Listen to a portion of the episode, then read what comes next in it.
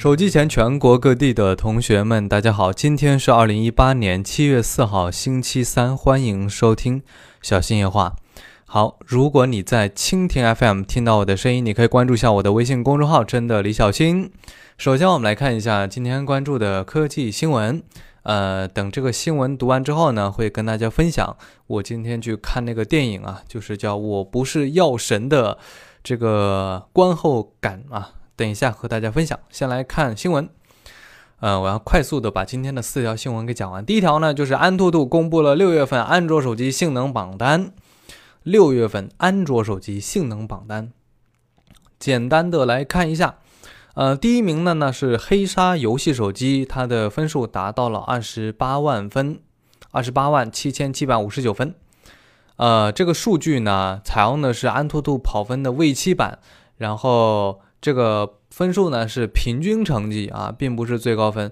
然后数据收集的时间呢是六月一号到六月三十号。比如说这个黑鲨游戏手机，它这个数数据呢就是平均分。比如说有十万台黑加在安兔兔上面跑分了，然后安兔兔呢就把这个十万的分分数这个呃平均一下，取一个平均值啊，发现它是最高的。所以说黑鲨游戏手机是目前安卓手机里边应该是性能比较强的一个啊。呃，第二名呢是 vivo 的 Nex，二十八万四千二百二十七分，Nex 旗舰版就是骁龙八四五的版本。第三名一加六，第四名小米八，第五名坚果 R 一。呃，下面是三星 S 九，再下面是小米 Mix RS，呃，再下面就是三星 S 九啊，不对，刚才是 S 九加，呃，然后第七名是 S 九，哦，不对，第八名是 S 九，第九名是。呃，索尼的 XZ2，第十名是红魔电竞游戏手机。呃，这个红魔的话，因为它是骁龙八三五啊，所以分数相对来说要低一点啊。这个跑分呢，仅供参考。安兔兔跑出来的这个性能跑分，我觉得还是有一定的这个参考价值吧，有一定参考价值啊，大家也就看一下。下面看到的是魅族的黄章在社区里边曝光了，呃，魅族十六的下巴，呃，这个里边的细节还是有点多啊。首先，我们看到这个图片当中出现了两台手机，不出意外啊，左边的呢就是小米八啊，不对，右边是小米八，左边是魅族十六。可以看到，魅族十六它的下巴好像是比这个小米八要稍微。呃，窄那么一点点点，应该是跟一加六差不多，可能比一加六还要宽一点。我在视觉上觉得应该是要比一加六稍微宽一点的啊。然后除了这个下巴比小米八要窄呢，可以看到它的边框其实也很窄，你发现没有？窄边框呢是魅族手魅族手机一直以来的这个传统或者说优势啊。还记得当初的这个叫魅族 MX 二。魅族 MX 三哇，都是特别窄边框的手机，在那个年代，窄边框手机还特别少的时候，拿出一个魅族手机，那简直就是黑科技，你知道吧？呃，然后再来看这个图片上又显示这个魅族十六啊，是屏下指纹，这个之前也是跟大家分享过啊。然后魅族十六将采用骁龙八四五的处理器啊，最高会有八 GB 的内存啊，支持屏下指纹，然后售价呢？这个黄章说最便宜应该是有三千以内的，大家可以期待一下啊。那目前来讲，如果你要买骁龙八四五的手机，也可以稍微再等一等这个魅族十六啊。如果你不喜欢小米八的话，可以等一下魅族十六，据说月底或者八月初会发布，大家稍等一下。好，下面来看到的是和苹果的新呃 MBP 有关的消息，就是 MacBook Pro。呃，这个在 Geekbench 上出现了苹果的新 MacBook Pro 的跑分图，呃，显示它搭载的是是四核的处理器，是 Core i7 的八五五九 U，八五五九 U，呃，然后其最高的功率呢是二十八瓦，主频是二点七 G 赫兹，可可以睿频到四点五 G，呃，这个从设备型号上来看呢，这应该是一款十三英寸版的 MacBook Pro。然后单核分数呢是四千四百四十八分，多核分数是一万六千六百零七分。相比单核跑分在四千六，多核跑分在九千五的二零一七款的 MBP 来说，性能要啊提高了不少。呃，这个多核好像差不多，差不多都快翻倍了啊，多核啊。这是关于啊 MacBook New MacBook 的 Pro 的这个跑分。最后来看到的是和华为方面有关的消息。今天华为的叫新生社区，呃，发布了任正非在叫 Filler 及部分欧研所座谈会上的讲话内容。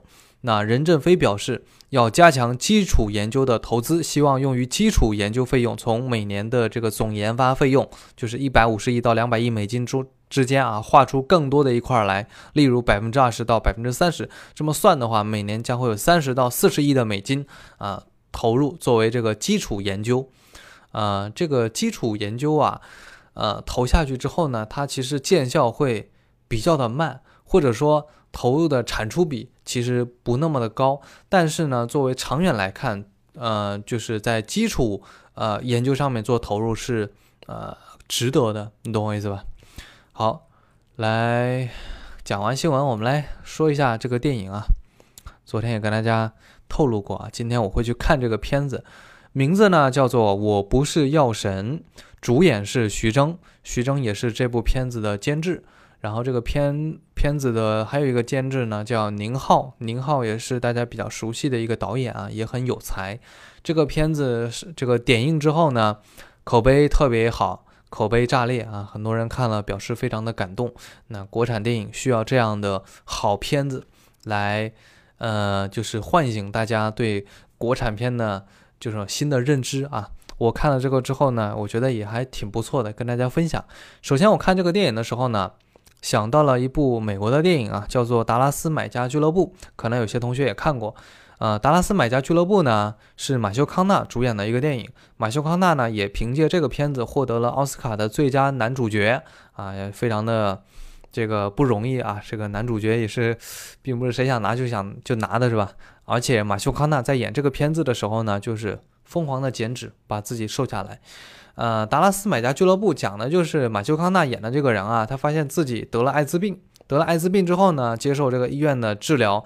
当时叫美国的一个叫什么药品什么研发什么管理局吧，叫 FDA 是吧？FD 应该叫 FDA 啊，就是它只有一种药物。就用于他们审核过的，用于治疗这个艾滋病。但是呢，这个马修康纳发现这个药物用在他身上，就感觉越用越差，你知道吗？所以他就疯狂的去呃收集其他国家的治疗艾艾滋病的这种方案啊、药物啊等等啊。他包括甚至从什么墨西哥那些地方去呃走私药物带到国内来使用。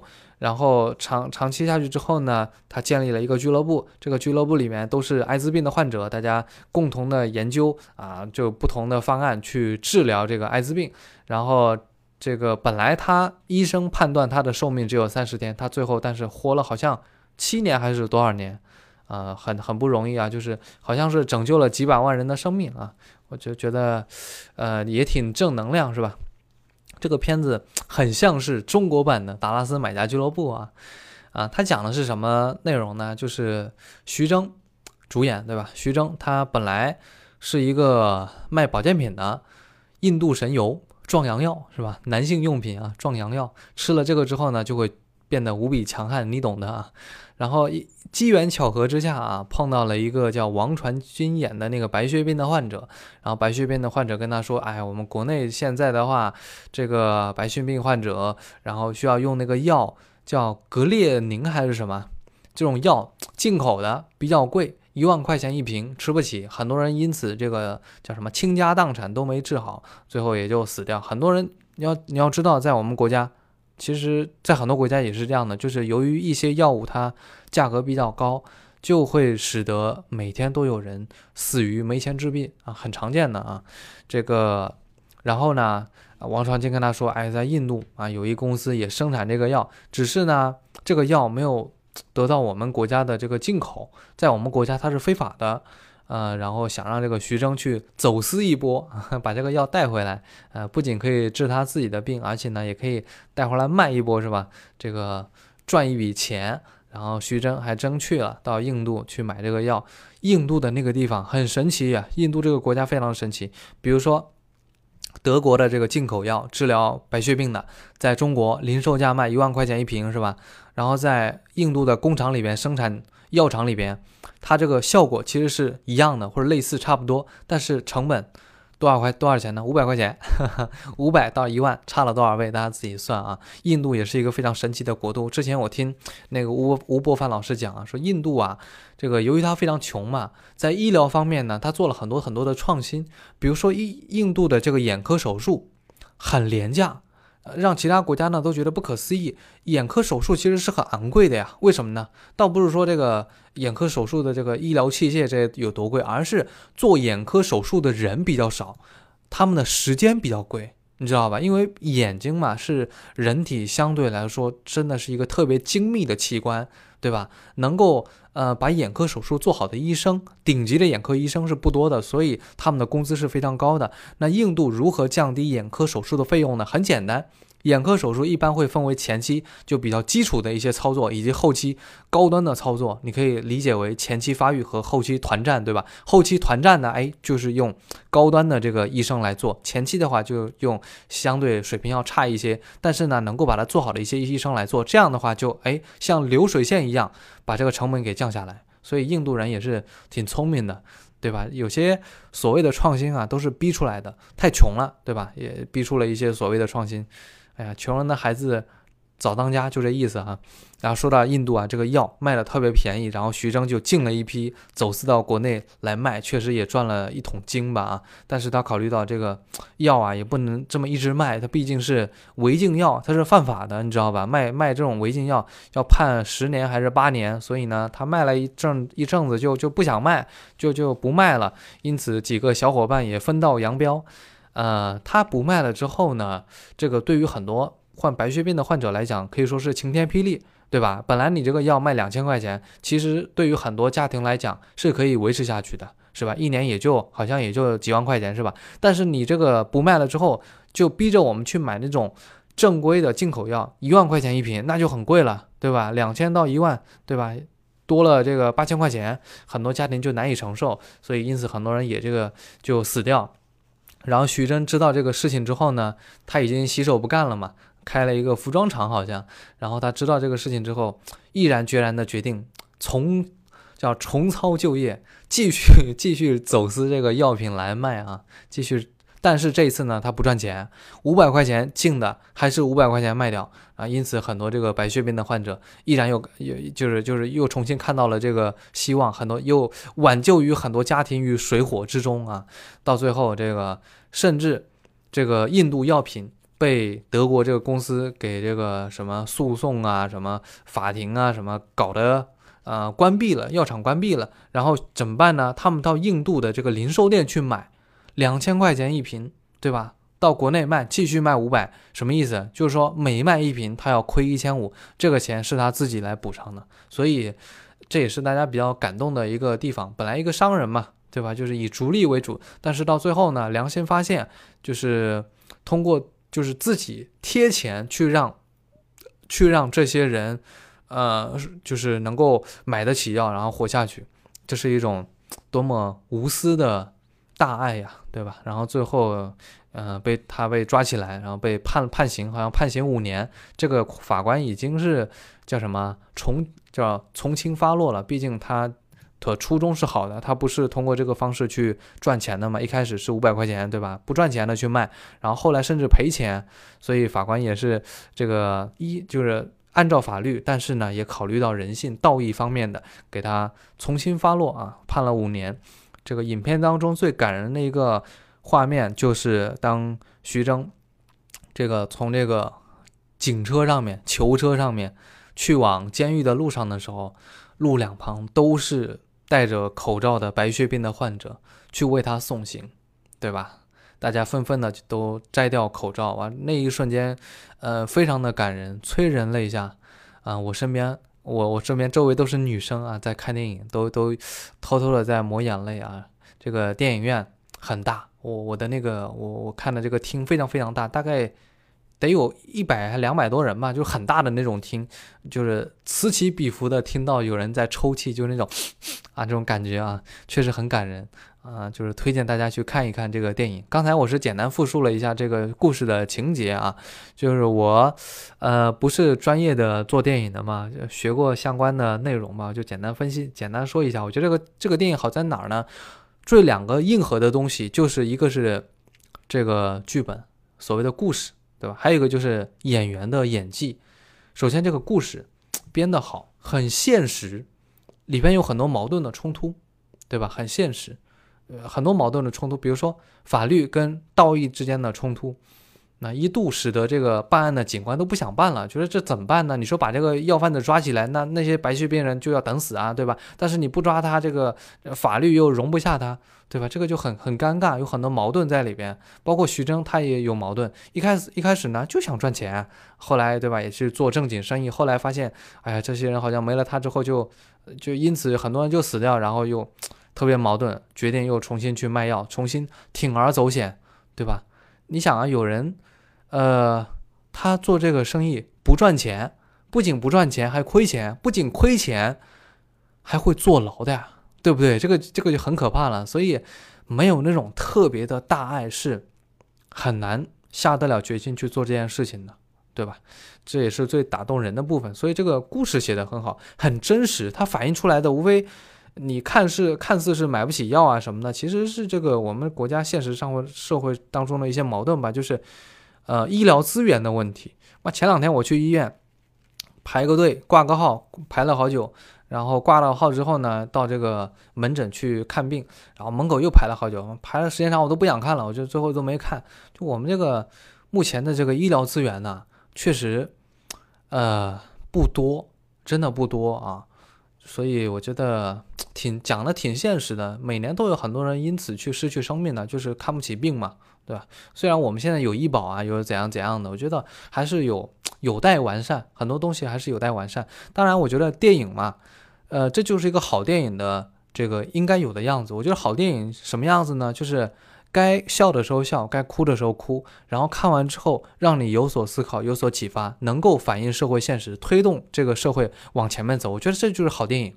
这个片子里面有很多喜剧的元素，哎，看了觉得很开心啊，会心一笑。然后有很多伤感的东西，到最后大家都哭了，是吧？看完之后，哎，讲的确实是一个很现实的问题，可能也会推动我们国家在什么医保啊，包括整个方面就继续往前面走。我觉得挺好。这个电影真的是很成功。这第一个故事好，第二个呢就是，呃，演员演技都很好。你发现你会发现这个片子其实是没有超级巨星的。徐峥的话，他也不是超级巨星嘛，我觉得只只能说，呃，有影响力，但是呢，跟小鲜肉什么的肯定还是比不了。所以呢，这个片子几乎是没有流量明星啊，都是演员而不是明星。注意啊，这个片子都是演员，包括像什么叫周一围是吧？包括李乃文这些。其实长得都不算特别帅，但是演技真的是特别好。呃，昨天我读那个豆瓣的短评啊，这个老奶奶 群众演员老奶奶演的都很入木三分啊，催人泪下，演技好是吧？这这是第二个，我觉得主要就是两个。呃，当一个影片有这两点之后，不成功都难，对吧？有个好故事。然后呢，演员又演得好，把这个故事给演活了，必须成功。这个片子的票房肯定非常高，我觉得至少是二十亿以上的。看完之后，像我就给大家安利，对吧？推荐大家去看一看这样的片子，该笑的时候笑，该哭的时候哭，然后呢有所思考，有所启发。好电影应该就这个样子，已经说了第二遍了，对吧？然后我觉得，呃，当然也有不足吧。我觉得这个呃片子呢没有想的那么神。我所谓的神呢，就是。呃，画面方面就是运镜啊，包括视听语言方面，它不那么的精致，你知道吧？不能说它有问题，只能说它不出彩啊。它并不是像那种超级大片一样，给你画面上那种很很精细的感觉，没有。这个片子只能说它讲故事讲的可以。但是呢，没有让你眼前一亮的感觉。我指的就是在整个镜头方面啊，包括整个画面的质量，我觉得，呃，都算不上特别特别特别的好。然后什么特效什么的没有，这种这种片子它要特效干嘛，对吧？它就没有特效，就后期调个色什么的就可以了啊。呃，总之这个片子还是很成功的啊，应该是最近几年比较出色的这个国产电影吧。呃，很少有人，呃，很少有片子啊，就是让大家看了之后呢。会觉得，真的好，发自内心的觉得好。啊，如果你看完这个片子，也可以分享一下你的这个观后感啊。大家听小新爷话啊，听到这个片子，那也要学到一些他在讲什么东西啊，跟身边的人也能吹个牛、装个逼什么的，对吧？挺开心。好，以上就是今天小新爷话的全部内容。如果你想和我交流互动，可以在文章下方给我留言。晚安，明天见。